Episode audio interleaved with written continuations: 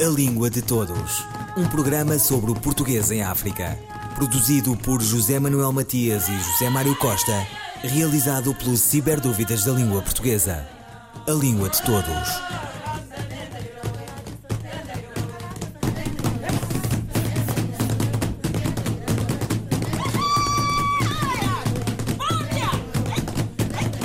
Sobre a lusofonia e outros espantos, escreveu o escritor angolano José Eduardo Agualusa. A língua portuguesa é uma construção conjunta de todos aqueles que a falam. E é assim desde há séculos. A minha língua, aquela de que me sirvo para escrever, não se restringe às fronteiras de Angola, de Portugal ou do Brasil. A minha língua é a soma de todas as suas variantes. É plural e democrática. A sua imensa riqueza está nessa diversidade e na capacidade de se afeiçoar a geografias diversas, na forma como vem namorando outros idiomas, recolhendo deles palavras e emoções. Aprisionar a língua portuguesa às fronteiras de Portugal ou de Angola ou do Brasil seria mutilá-la, roubar-lhe memória e destino.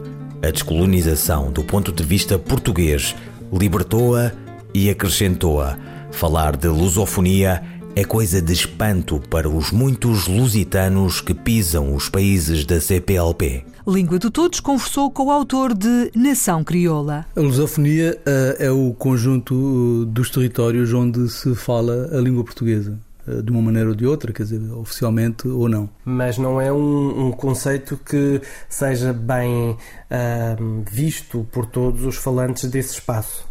Não, o que acontece é que em, alguns desses espaços há resistências, uh, inclusive à própria língua portuguesa, porque uh, a língua portuguesa convive na maior parte dos territórios com outras línguas, inclusive em Portugal, é? onde há uma outra língua oficial, o mirandês, mas noutros territórios como em Angola, Moçambique, etc., uh, a língua portuguesa surge muitas vezes como uma língua hegemónica, quer dizer, as outras línguas estão a ser prejudicadas devido à rápida ascensão do português e isso provoca reações contra a língua portuguesa. Por outro lado, a lusofonia é muitas vezes uh, confundida com uh, os interesses portugueses, com, é? com, com com um certo desejo de imperialismo cultural da parte de Portugal. Mas em relação à língua, a língua, como referiu, uh, nestes países, neste espaço, em todo o espaço onde ela é falada, uh, convive com outras línguas, uh, mas convive bem? Convive bem e convive mal, ou seja, convive bem no sentido de, convive desde há séculos e vem recolhendo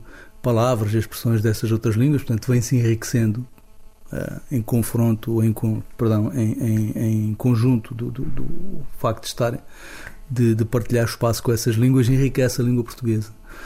Mas, como eu disse antes, uh, a partir do momento em que uh, a língua se impõe à força, como aconteceu na época colonial, ou não se impondo à força, mas o crescimento da língua muito rápido, da língua portuguesa, de forma muito rápida, coincide com o apagamento de outras línguas, como é o caso de Angola, por exemplo, onde o quimbundo está em declínio. É? E esse declínio é, é, coincide precisamente com a extensão do português. Uh, quando eu era criança, em Angola, portanto há 40, 40, uh, 50 anos, em Angola, uh, nas cidades as crianças falavam, mesmo nas cidades, as crianças falavam outros idiomas. Em Luanda falavam Kimbundi, no Ambo, falavam Umbundo, toda a gente falava Umbundo. E isso hoje não, não acontece mais. Quer dizer, em Luanda é muito difícil ouvir uma criança a falar Kimbundo. Acho que não, nem é possível. Não? Só os mais velhos falam ainda Kimbundo.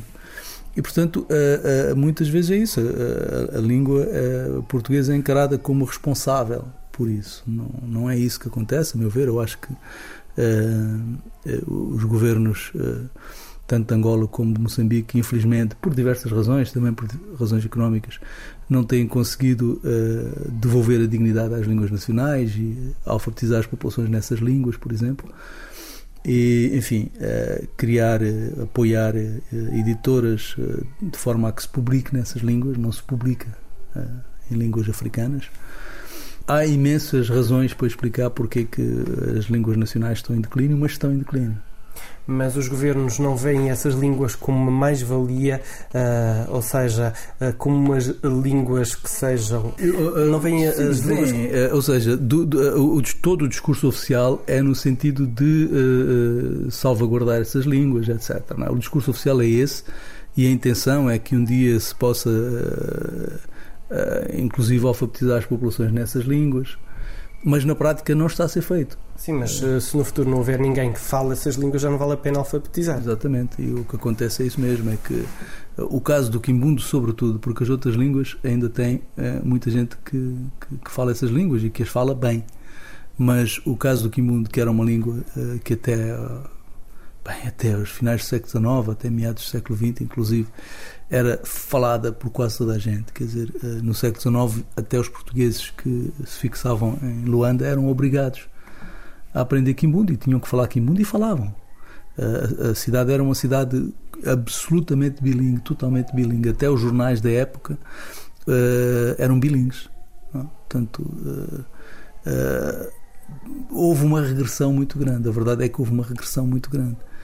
Uh, é, mas é uma questão política mesmo, não é? Ou seja. Mas a população uh, tem vontade? Tem, não tem, quer dizer, um, se você pergunta às pessoas, as pessoas têm vergonha de não falar quimbundo, por exemplo, não é? Até porque quando um angolano é confrontado com um nigeriano, com um senegalês, com qualquer outro africano, a maior parte desses africanos falam as suas línguas nacionais e, e é, são as suas línguas maternas também. E, portanto, eh, há até uma certa vergonha. O angolano de Luanda tem vergonha de não falar quimbundo. Eh, mas o facto é que não fala, não é? O facto é que não fala, é que há uma grande porcentagem de pessoas, a maioria já, que não falam. A maioria em Luanda, estou a falar de Luanda, que não falam. Eh, então, é, é, é, difícil, é um, é um tema difícil. Sim, as pessoas, eu acho que se houvesse mais vontade política, seria possível fazer isso. Não é tão fácil, nunca nada destas coisas são tão fáceis, porque a partir do momento em que a pessoa, a, a língua materna da pessoa é a língua portuguesa, não é? Já não é o quimbunda, é a língua dos seus antepassados, mas já não é a sua, sua língua materna. Eh, é preciso haver um esforço de vontade para que a pessoa eh, aprenda a falar essa língua, não é? E que aceite que os seus filhos façam, falem essa língua também, além da língua portuguesa. José Eduardo Agualusa sobre a língua portuguesa e a convivência com as outras línguas nativas. Observa Agualusa. Temos, portanto, no interior da lusofonia inúmeras comunidades linguísticas que se esforçam por preservar identidades próprias e que, em alguns casos, olham para a língua portuguesa como uma ameaça. Não se trata de paranoia. O português já foi língua de extermínio no Brasil, onde em cinco séculos se perderam muitas centenas de idiomas indígenas, alguns absolutamente originais, isto é, sem parentesco com outros. Em Angola, as línguas nacionais resistiram ao colonialismo, mas enfrentam agora a enorme pressão do português, que teve um crescimento assombroso nos últimos anos. José Eduardo Agualusa. A língua portuguesa é uma língua, no caso de Angola, é claramente não só uma língua nacional, que falada por uma uh, percentagem grande de angolanos, como língua materna, mas é uma língua transnacional, é uma língua que atravessa as outras nações todas.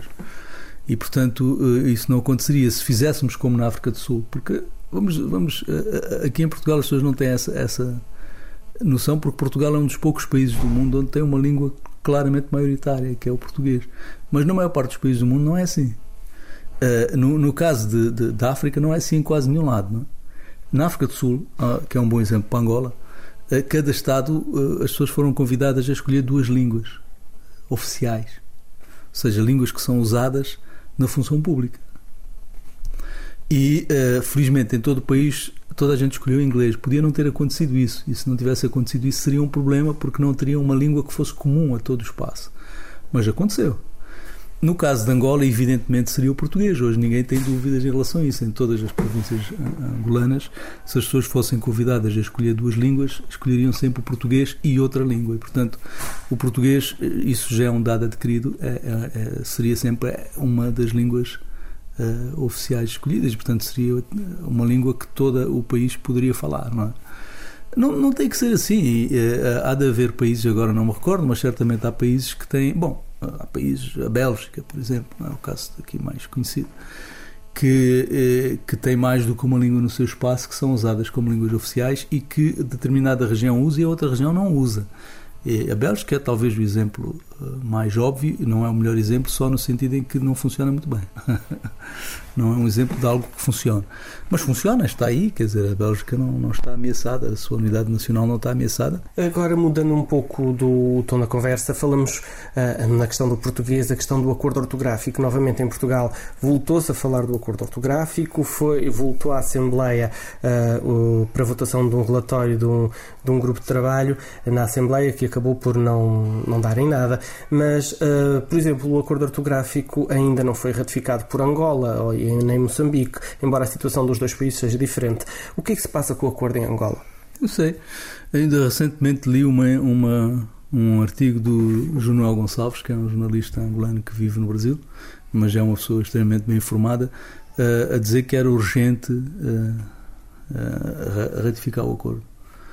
E ele dava, bom, dava algumas razões, uma delas é que Uh, inclusive algumas grafias que nós usamos desde a independência não são possíveis no acordo uh, na, na, ortografia anterior.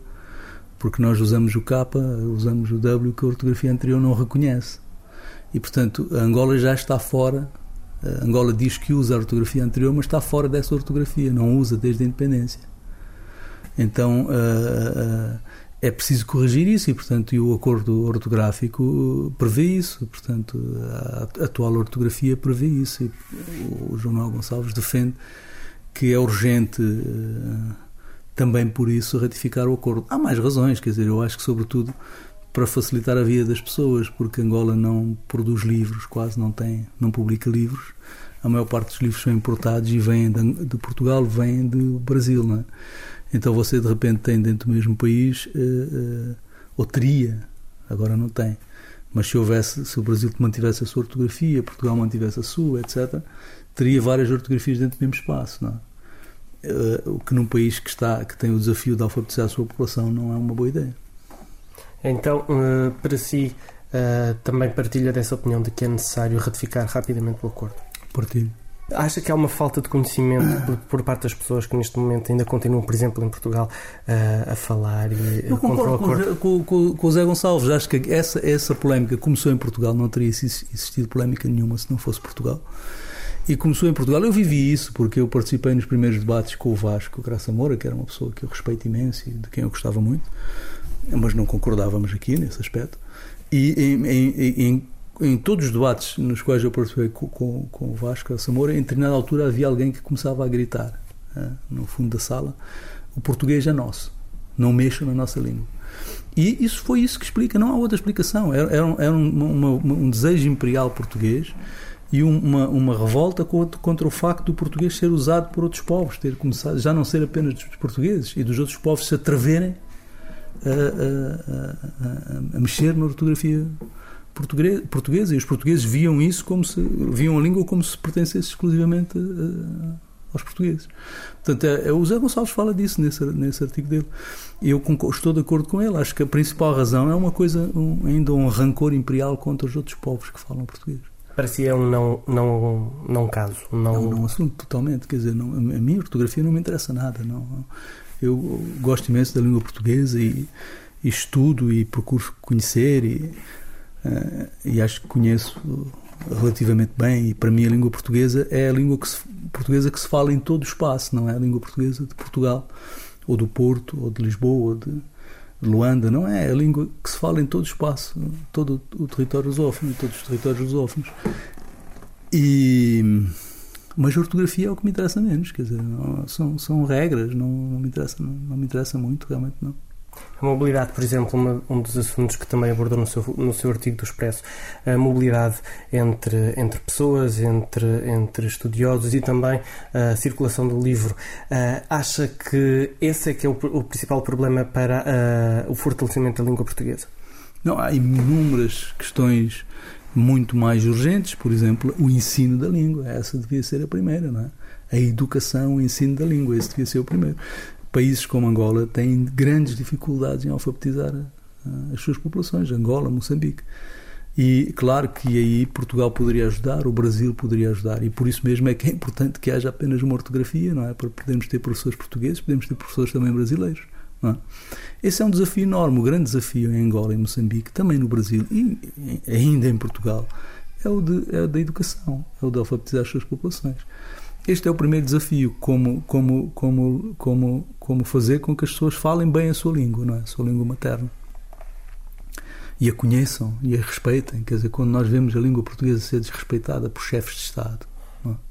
você vai ouvir os discursos de hoje do Bolsonaro e é, é um homem que tem grandes dificuldades em falar a língua portuguesa, que é a sua única língua, e ele é o Presidente da República do Brasil. Então alguma coisa vai muito mal no Brasil. Não é? Uh, e esse é o principal problema, é o ensino da língua. Devíamos investir mais no ensino da língua e aí Portugal poderia ajudar muito. Também poderia ajudar muito, a, a, a contribuir muito para a, a, criação de redes de bibliotecas públicas em África. Portugal tem uma excelente rede de bibliotecas públicas, das melhores do mundo. É, é, é, uma experiência da qual não se fala muito, mas é uma, é, é, uma enorme vantagem de Portugal. E eu acho que Portugal poderia ajudar Angola, poderia ajudar Moçambique a criar redes de bibliotecas públicas. José Eduardo Agualusa sobre a língua portuguesa e a convivência com outras línguas nativas.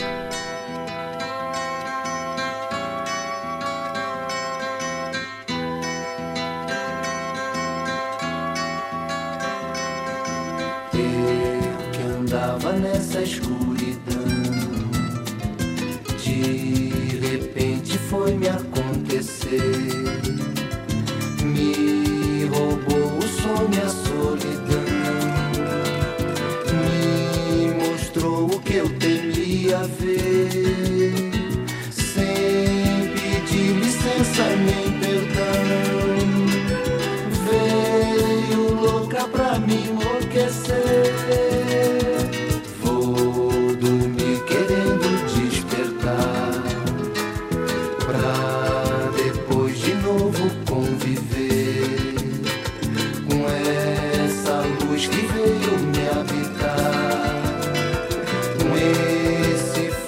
que me faz arder. Me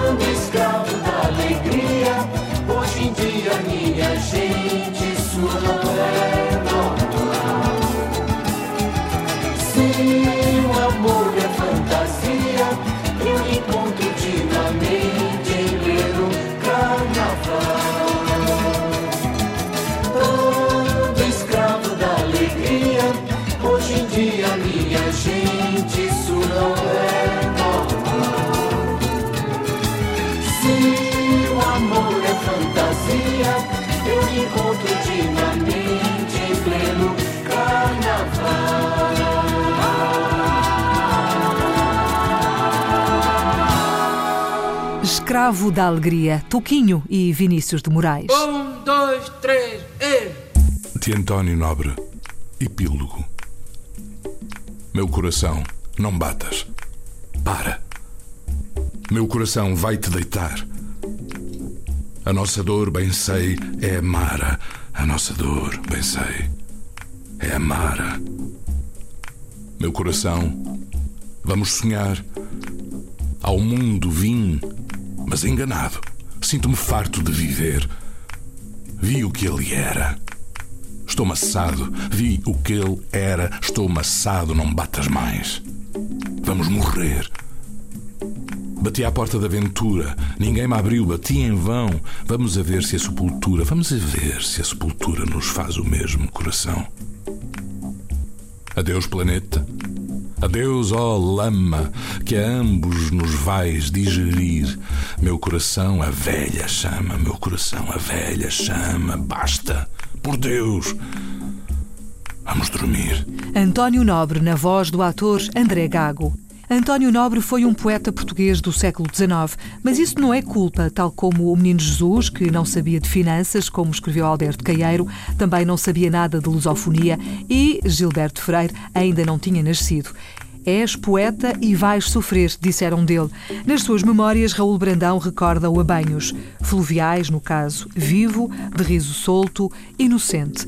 António Nobre é autor do livro mais triste que se publicou em Portugal. Foi ele que o disse. Nasceu no Porto em 1867 e morreu em 1900. Estrangeirou-se porque andarilhou pela Europa, Paris, outras cidades do velho continente, ultrarromântico, simbolista, decadentista, tuberculoso e tudo. Saudosista também, no que antecede o programa, se assim se pode dizer, que Teixeira de Pascoais porá em prática. Foi nostálgico, falava do tédio, foi irónico, desmistificou o verso, foi coloquial, invocava muito, foi grande e só ouviram Língua de Todos. As despedidas de Filomena Crespo, João Carrasco, José Manuel Matias, José Mário Costa, Luís Carlos Patraquim, Miguel Roque Dias e Miguel Vanderkellen. A Língua de Todos. Um programa sobre o português em África. Produzido por José Manuel Matias e José Mário Costa. Realizado pelo Ciberdúvidas da Língua Portuguesa. A Língua de Todos.